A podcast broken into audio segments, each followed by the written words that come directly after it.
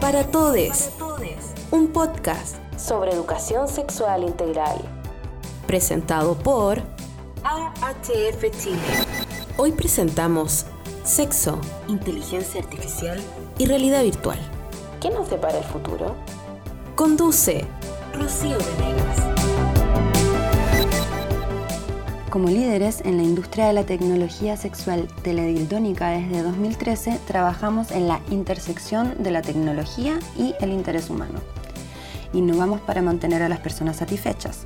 Usamos la tecnología para forjar nuevas y mejores formas para que las personas se conecten, porque en un mundo autónomo cada vez más digitalizado, la necesidad crece cada día. Así se define Kiro, una de las empresas más grandes y exitosas a nivel mundial en el área de la realidad virtual y los juguetes sexuales smart. Y más allá de encontrar qué juguete sexual acompaña al goce, están en búsqueda de generar una conexión a distancia que permita la inmersión total de nuestros sentidos. ¿Te imaginas cómo puede ser esto en, no sé, 10 años más? La pornografía hace varios años ha tomado un lugar en el mundo de la realidad virtual pero hoy existen este tipo de empresas que buscan generar experiencias virtuales inmersivas. Los teledildos de Kiro son vibradores que se controlan a larga distancia. Si tu pareja está al otro extremo del país o al otro extremo del mundo, no importa. Se activan con una aplicación para jugar con ella. ¿Se imaginan? Pensando en el confinamiento que hemos vivido, por ejemplo. Estás escuchando para todos. Un podcast sobre educación sexual integral. En el capítulo de hoy día queremos conversar acerca de cómo el mundo de la realidad virtual se encuentra cada vez más posicionado cuando hablamos de sexo. Y ya no solo desde una perspectiva del autoplacer, sino que en la curiosidad de seguir buscando formas de vincularnos con otros a distancia, por ejemplo. Pero, ¿qué va a pasar cuando podamos tener acceso a un objeto mucho más cercano a nuestra corporalidad de manera más masiva y no como un artículo de muy difícil acceso o de lujo como lo que comentábamos anteriormente? Ya vimos algo de eso en Black Mirror y también en la película Ex Machina. Robots hechos a nuestra imagen y semejanza, destinados a conocernos para potenciar su inteligencia artificial y también para complacernos. Sobre eso, Laura Berman de la Universidad de Northwestern dijo en un artículo en The Wall Street Journal del año 2015, abro comillas, seremos capaces de diseñar a nuestro compañero perfecto, con la voz que queramos y con la inteligencia artificial necesaria para susurrarnos al oído en el momento exacto. ¿Nos podremos enamorar entonces de un robot? ¿Podría llegar a ser mutuo? Les recomiendo ver Blade Runner 2049, es urgente, o Westworld, donde hablan de estos temas en diferentes contextos sociales y culturales. Pero también podemos preguntarnos cuál sería el centro ético o qué sería lo correcto o incorrecto de acuerdo a la digitalización total de nuestra intimidad. ¿Profundizaría, por ejemplo, en la violencia sexual? La profesora Caitlin Richardson en el año 2015 creó una campaña en contra de los robots sexuales, indicando que esta industria artificial está dirigida en gran medida por hombres heterosexuales que anhelan robots que parezcan seres humanos, generando perpetuidad a la mercantilización histórica de la sexualidad femenina.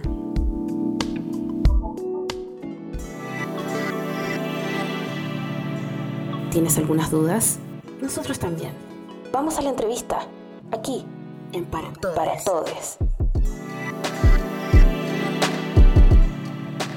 ¿Y cómo entonces se podría conducir el deseo, la inteligencia artificial o la realidad aumentada en el futuro? Sobre eso vamos a conversar con Constanza Mitchelson, que es psicoanalista, escritora y columnista de importantes medios para explorar más estos temas, desde el psicoanálisis y desde lo político también. Hola Constanza, ¿cómo estás? Hola Rocío, ¿qué tal? Oye, muchas gracias por conversar con nosotros en Para Todos, un podcast sobre educación sexual donde buscamos ampliar las discusiones y también dejar muy, muy informadas a quienes nos están escuchando. Hoy día estamos conversando sobre la importancia que tiene la realidad virtual la inteligencia artificial y todo tipo de adminículos tecnológicos que nos podamos imaginar, que cada vez tienen presencia más transversal en la sexualidad de las personas. Entonces, lo primero que queríamos preguntarte, Constanza, es qué piensas tú respecto a la inteligencia artificial y la personalización del deseo. A que hoy día casi cualquier aspecto de nuestra vida puede estar reflejado, no sé, en el algoritmo que nos resume, ¿cierto? Entonces, ¿tú crees que eso eh, va a tener alguna consecuencia en la sexualidad? Tiene consecuencias en la subjetividad, es decir, em, claro, efectivamente un algoritmo nos resume, pero, pero a veces hay algoritmos que se proponen, eh, que son propuestas ideológicas finalmente. Por ejemplo, eh, no me acuerdo su nombre ahora, pero el año pasado apareció un libro de una periodista francesa que investigó todo el tema de Tinder, el algoritmo de Tinder. Y lo que ella encontraba, bueno, es que finalmente... Em, la, ella llega a investigar la patente, que la patente es como un poco como la declaración de principios de que va a una aplicación. Y lo que ella encuentra es lo siguiente, que por ejemplo, eh, algunos de los sesgos que, tiene el algoritmo de Tinder es que eh, trata de, te, pone un puntaje, que ya no sabemos bien qué cuáles son esas cosas, esos aspectos que, que, hacen que las personas tengamos más o menos puntaje, y que en general tratan de privilegiar los match entre eh, hombres eh, que tengan un puntaje mayor y mujeres un puntaje menor, porque, no sé, eso aparentemente estaría basado en la idea de que em, eh, los hombres eh, necesitan una mujer que sea inferior en algún aspecto y las mujeres un hombre que sea superior en algún aspecto. Entonces luego de, ese, descubrimiento uno dice, bueno, acá no hay que perderse, ¿no? Porque el hay un progreso técnico, eso significa de que hay algo nuevo. Es decir, lo moderno no siempre es nuevo. Eso como primera distinción. Em, Heidegger ya en los años 50 decía, bueno, la ciencia no piensa, la filosofía es la que piensa a la ciencia. pero ¿qué quiere decir con esto que fue bien polémico, el de la ciencia no piensa? Es que de alguna manera él está peleando o él se está preguntando cuando la racionalidad técnica sea el modo de pensar que se instale en el mundo, cuál va a ser el tipo de pensamiento eh, a la altura de poder orientar a la técnica. ¿No? Bueno, yo creo que la preocupación de Heidegger era más que, mm, que, precisa, digamos, en esa época, pero también eh, un adelantado a, lo que, a nuestros tiempos. Nuestros tiempos, de alguna forma, la racionalidad técnica también se instala como eh, un tipo de racionalidad que se mueve sola eh, y, que, y a la cual no se le puede interrogar mucho sus consecuencias. Si tú le preguntas a cualquier científico, bueno, pero ¿para qué hacen tal o cual cosa? Eh, es como que la pregunta del para qué no fuera ni siquiera eh, admisible.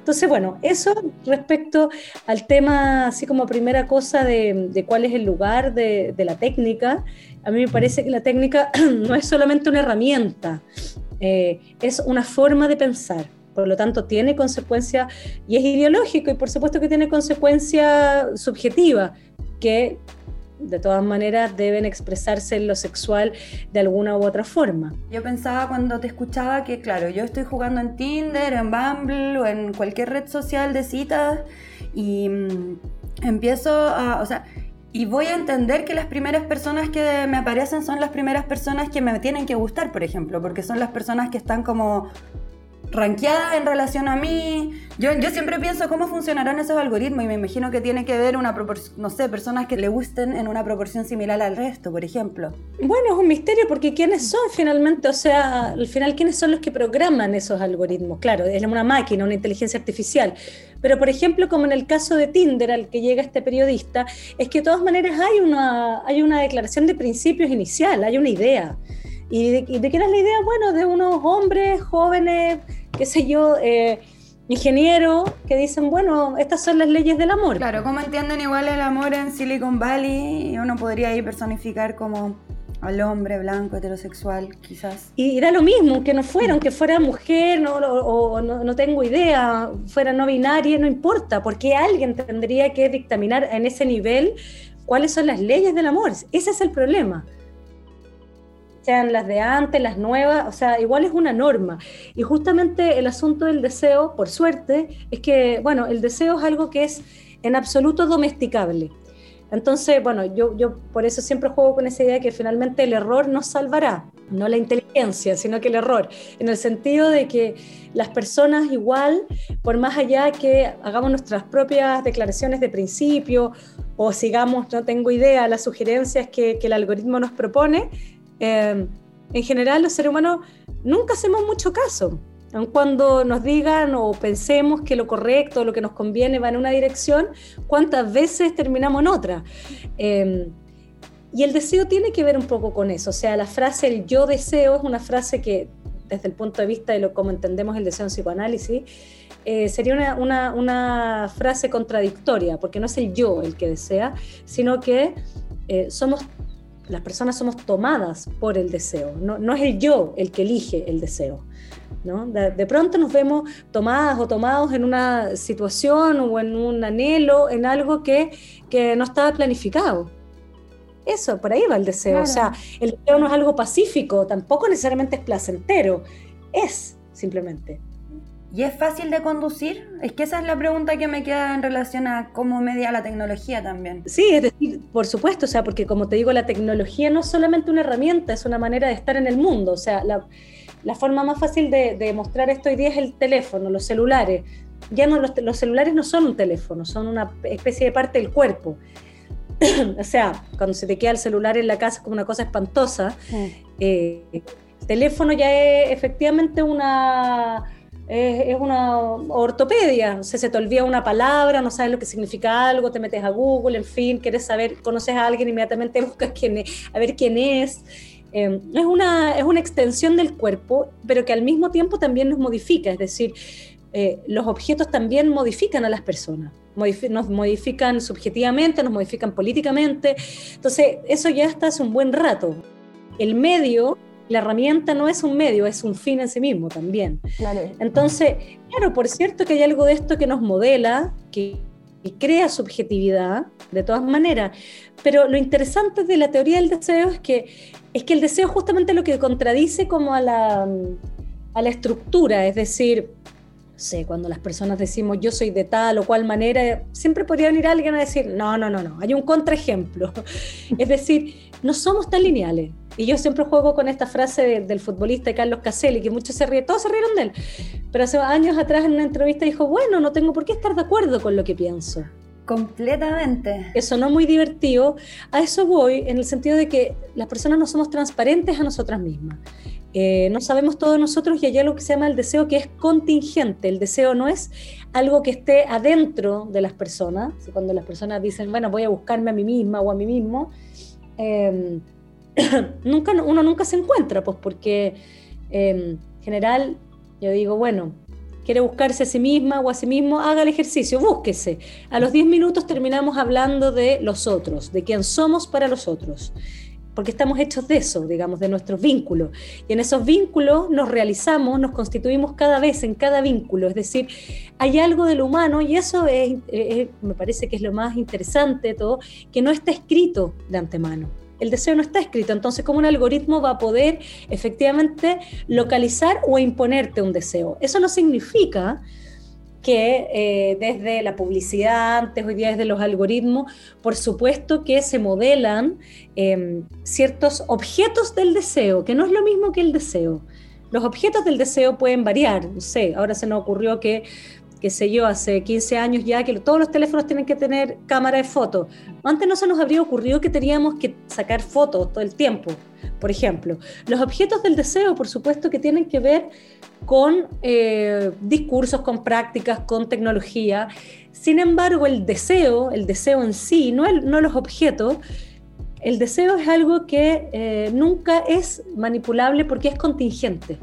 Cuando digo contingente, es que no está, no está escrito desde antes, sino que aparece, puede aparecer o no, nos puede tomar o no en una situación determinada. Perfecto. Oye, ¿y qué crees que puede llegar a pasar cuando, no sé, se puedan tener como relaciones sexoafectivas, por ejemplo, con robots o con algo que tenga inteligencia artificial? Si en el fondo esas inteligencias artificiales pasan a ser otros, otras personas, o sea, otros seres para nosotros con los quienes vinculamos, ¿qué pasa con esos vínculos que están hechos tan como a semejanza de nuestra idea de perfección que quizás no, el deseo aparece, no sé, sin ruptura, sin quiebre, sin conflicto. Lo que pasa es que en, el ser humano lo que hay que, lo que, lo que es importante de pensar, creo, es que no hay, hay re pocos instintos, digamos, no estamos programados así como el resto de los animales em, en una serie de cosas. O sea, piense que para lo humano comer, dormir, qué decir el sexo o el amor, nada más complicado que esas cosas. La comida, o sea, si uno se va a la necesidad básica, eh, las personas siempre nos quejamos que comemos de más o comemos de menos, eh, pero nunca comemos lo justo se acabó lo justo para lo humano, porque no estamos en el campo del instinto, porque somos seres de, somos animales de lenguaje. Cuando estás en el lenguaje se deja el instinto, es decir, todo empieza a ser mucho más enredado, empieza a cruzarse con lo social, con los vínculos, estamos enredados en eso, o sea, comer de más o comer de menos ya no tiene tanto que ver con nuestra necesidad nutricional, sino que tiene que ver con nuestro estar en el mundo, con otras cosas. Dormir también, y bueno, como decía, el sexo y el amor sin duda. Ahora, esa ausencia de la verdad del instinto en lo humano, por supuesto, toda la historia se ha llenado, ¿cierto? a través del lenguaje de distintas morales, distintas, eh, no sé, eh, la religión, eh, los dioses, ahora el feminismo, lo que tú quieras, va un poco poniéndose en ese lugar donde no hay nada en, el humano que explique, que diga qué hacer qué hacer con esas partes que tenemos en el cuerpo, qué es lo que tenemos que hacer. Claro, no podría decir, eh, bueno, hay una idea de lo que hay que hacer. No, eso también es una forma de verlo. No hay nada que, nos diga, desde el punto de vista del instinto, tiene que hacer esto, así como los animales, que es la época del apareamiento, es todo muy claro, es muy nítido. Lo humano es enredado, no es así. Entonces, bueno, esa ausencia de, en ese agujero que, del instinto, ese agujero que deja el lenguaje en relación al instinto, es que entonces, bueno, aparecen las teorías, la religión, la ideología, la moral, en fin, y cada época con lo suyo. Y me parece que estamos en la época de, de la tecnociencia. La tecnociencia podría ser, ok, el nuevo patriarcado, si tú me preguntas. Tiene ese lugar, el lugar de la verdad, es decir, la tecnociencia es la que va a decir entonces, bueno, un poco em, de qué va el amor humano, de qué va el sexo humano. Ya sé, hartas décadas atrás que había, hubo un caso en Francia también, em, donde ya se empezaron a vislumbrar estas cosas. Era una mujer que, cuyo marido había muerto, pero ella había congelado su espermio. Y entonces, no sé, cada año fue embarazándose con estos espermios del marido muerto. Entonces, ahí la pregunta, bueno, ahí, ¿qué, qué es lo que empieza a operar? O sea, la, quiero decir que la técnica empieza a dar unas posibilidades que eran impensadas desde, no sé, el patriarcado, si tú quieres, ciertas, ciertas estructuras em, sociales, ciertos, desde cierta antropología.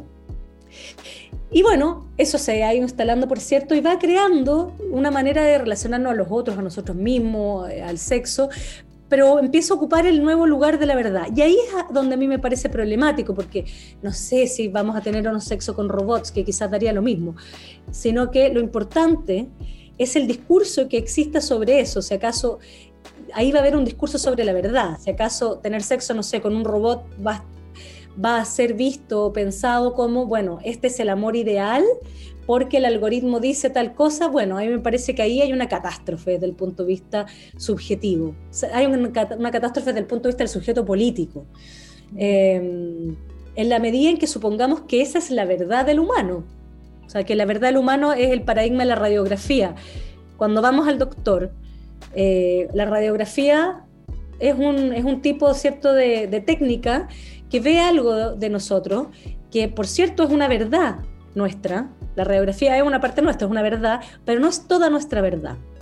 Imagínate un mundo donde toda la, sea ese, ese paradigma de la radiografía sea el paradigma del humano, es decir, una, una, es, un, es un modelo que hace callar. Hay, prácticas y hay discursos que hacen callar y otros que hacen hablar. pues el psicoanálisis hace hablar, por ejemplo. El feminismo ha hecho hablar a otras voces, en fin.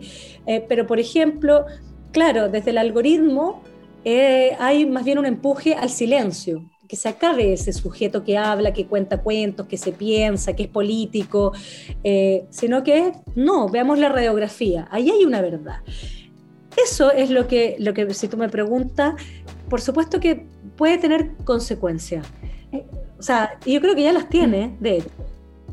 Es que de hecho eso me gustaría preguntarte ahora, porque ah, no sé si miramos las preguntas que en este momento nos podemos hacer con sexualidad y tecnología, pueden ser a veces bien básicas, así como, no sé, el dildo que se maneja a larga distancia o la realidad aumentada en la pornografía. Pero, ¿qué tipo de inteligencia artificial disponible para la sexualidad, para una posible construcción de afecto o algo así tendríamos? ¿Cómo se puede construir de alguna manera una tecnología que, o tú crees que se puede construir alguna tecnología, no sé si con la idea de la radiografía o de un algoritmo fijo, pero claro, una inteligencia artificial que responda, va a tener que responder a un algoritmo. ¿De qué manera podría, no sé, cuidarnos o no hacer daño? Bueno, eso se llama política. Ahí está la política, en el fondo, que es em, entender que hay que, de alguna manera la técnica no es aséptica, de que implica relaciones de poder, que no da lo mismo, ¿no? Eh, todo esto como que se instala, ¿cierto?, en, eh, el, nuevo imaginario tech como Silicon Valley, ¿cierto? Como que son jóvenes, no sé, como que se le atribuye a la juventud, porque sí, como que entonces, ah, bueno, no son como entonces que la moral antigua, que sé yo, no tengo idea, patriarcal o machista. No, no es, ¿por qué no, digamos?